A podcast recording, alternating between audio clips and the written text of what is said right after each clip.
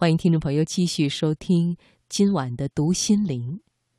很多时候，我们可能在根本不了解对方的立场与困难的时候，就给对方已经下了评语，因为自己所谓的亲眼所见，从此就耿耿于怀，甚至怀恨于心。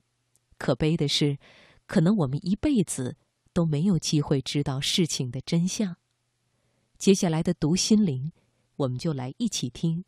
如何智慧的了解真相，消除误解？心灵不再孤单，因为你我分享。读心灵。《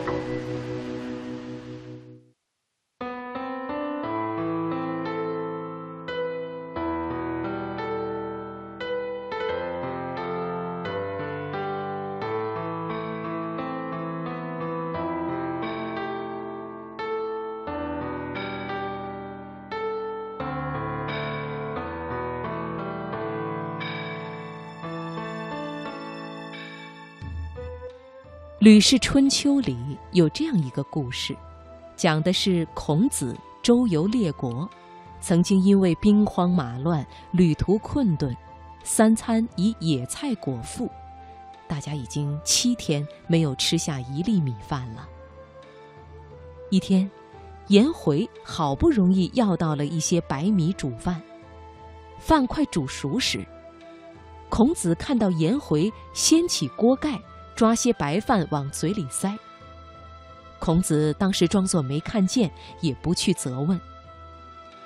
饭煮好后，颜回请孔子进食。孔子假装若有所思地说：“我刚才梦到祖先来找我，我想把干净还没人吃过的米饭先拿来祭祖先吧。”颜回顿时慌张起来。哎，不可以！这锅饭我已经先吃一口了，不能祭祖了。孔子问：“为什么呀？”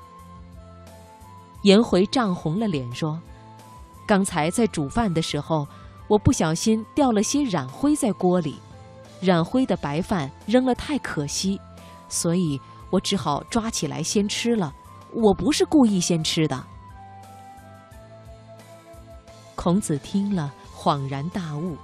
对自己的观察错误深感愧疚，抱歉地说：“我平常对颜回最信任，但仍然还会怀疑他。大家一定要记下这件事，要了解一个人真是不容易呀。所谓知人难，相知相惜更难。逢事必从上下左右前后各个角度来认识辨知。”我们主观的了解观察，常常只是真相的千分之一。仅凭单一角度判断，往往容易产生误解。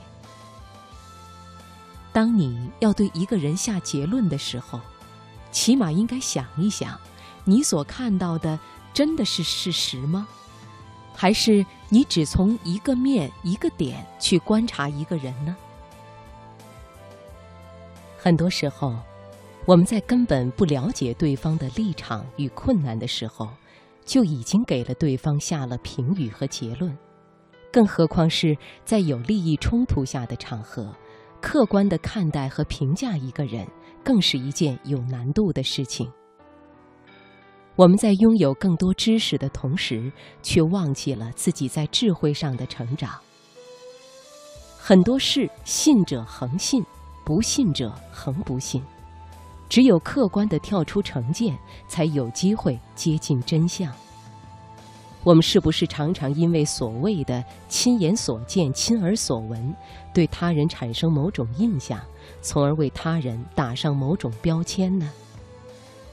孔子可以当下就用智慧轻易了解真相，消除误会，而我们呢？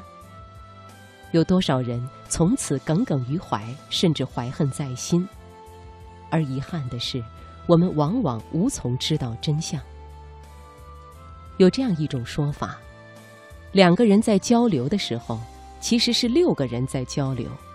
你以为的你，你以为的他和真正的你，他以为的他，他以为的你和真正的他，试想一下，这里面可能会产生多少误会和误解呢？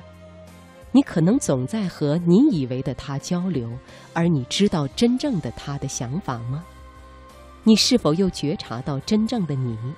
你自己内心的需要究竟是什么？对方的需要又是什么呢？你曾经多少次误解了你的家人、朋友和同事？你又曾经多少次被他们误会？真正的了解别人与客观的评价自己，又是一种何等重要的能力！